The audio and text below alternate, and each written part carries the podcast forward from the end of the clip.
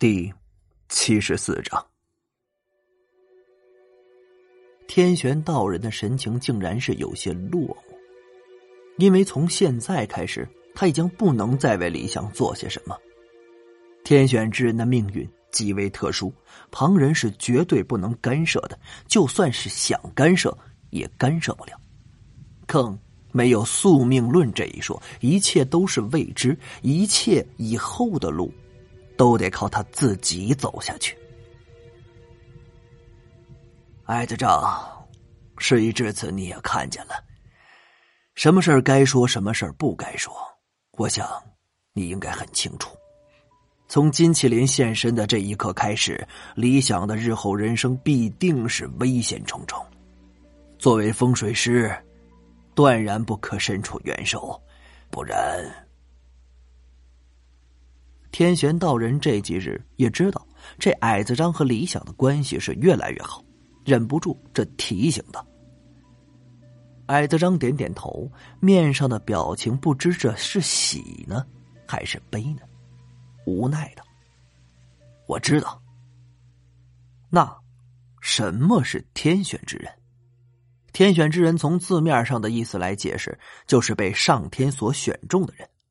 这个解释其实并没有错。”但是呢，有些笼统了。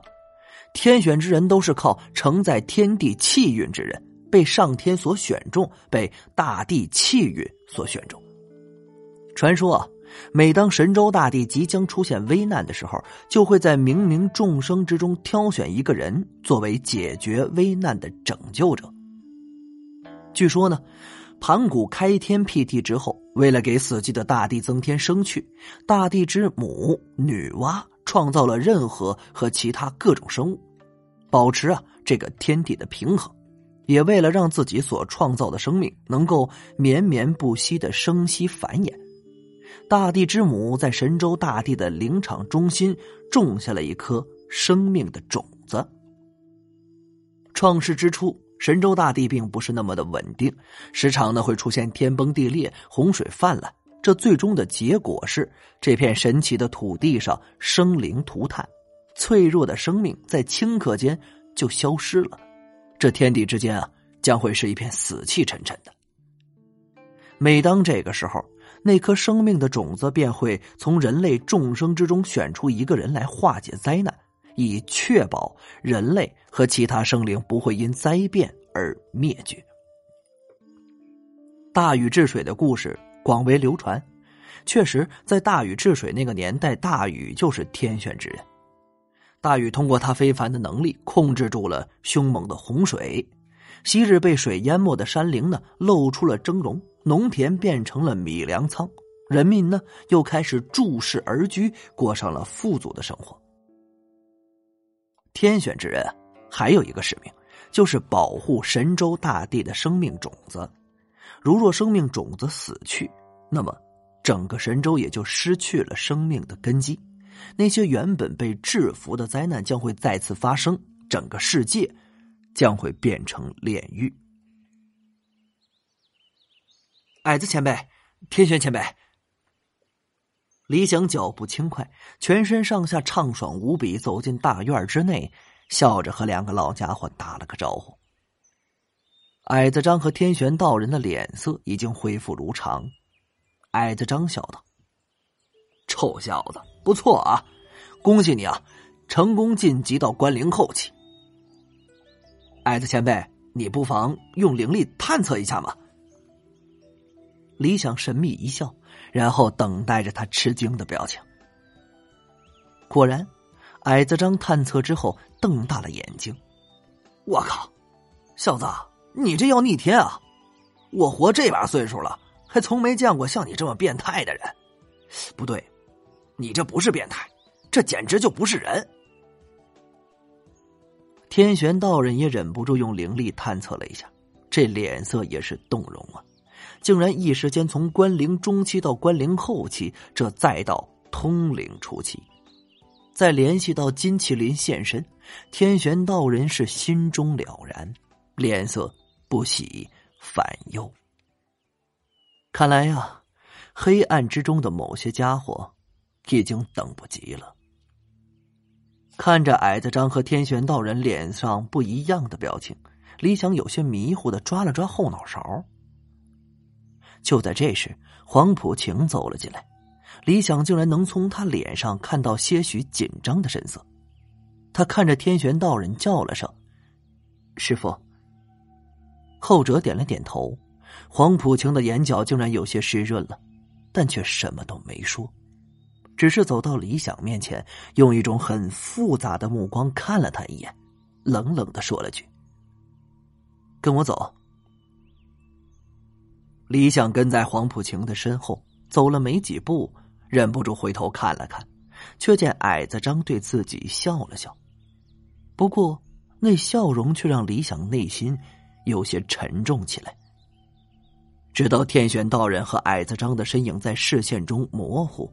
李想忍不住问身边的黄浦清：“出什么事儿了？这我们为什么要走啊？”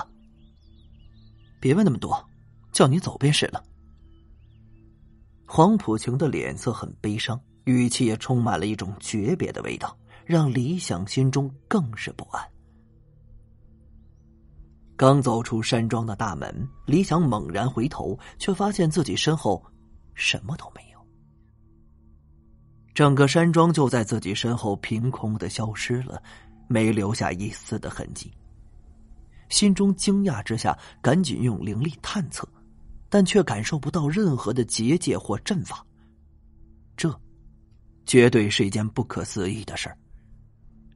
李想心中紧张啊，再转身向黄浦晴想问个究竟，但是，这女人也不见了。这真是活见鬼了吧！李想被吓得倒退了两步，然后扇了自己两个嘴巴。他怀疑这一切都只是个梦，但脸上生疼的感觉告诉他，这一切都不是梦。山庄消失不见了，天玄道人、矮子张和黄浦晴也消失了。李想忍不住大喊了几声，山谷之间只有他的声音在不停的回响着，他感觉。自己快要疯了。李想根本不知道自己是如何下的山。天色已晚，他却一人失魂落魄、孑然一身的行走在公路之上。也不知走了多久，一阵急促的刹车声后，一辆小轿车停在他的旁边。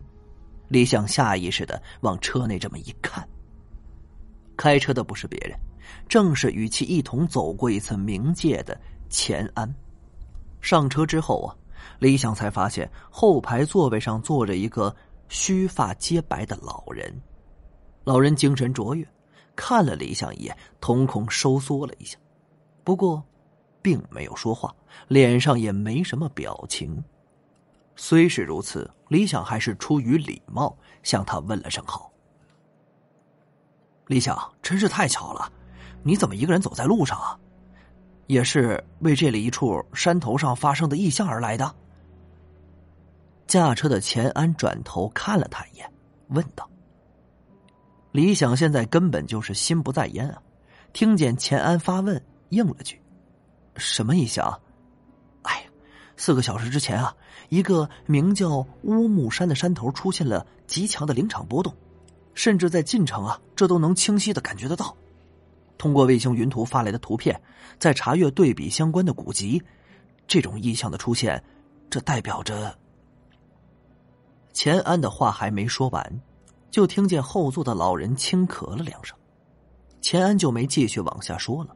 话题一转，对了，身后这位是我二叔公，叔公，这位就是我之前给您提过的李想，他比我小四岁，但已经是关灵中期修为了。一直以来，我都被家族里认为是风水修炼的天才，这和理想一比，当真是小巫见大巫了。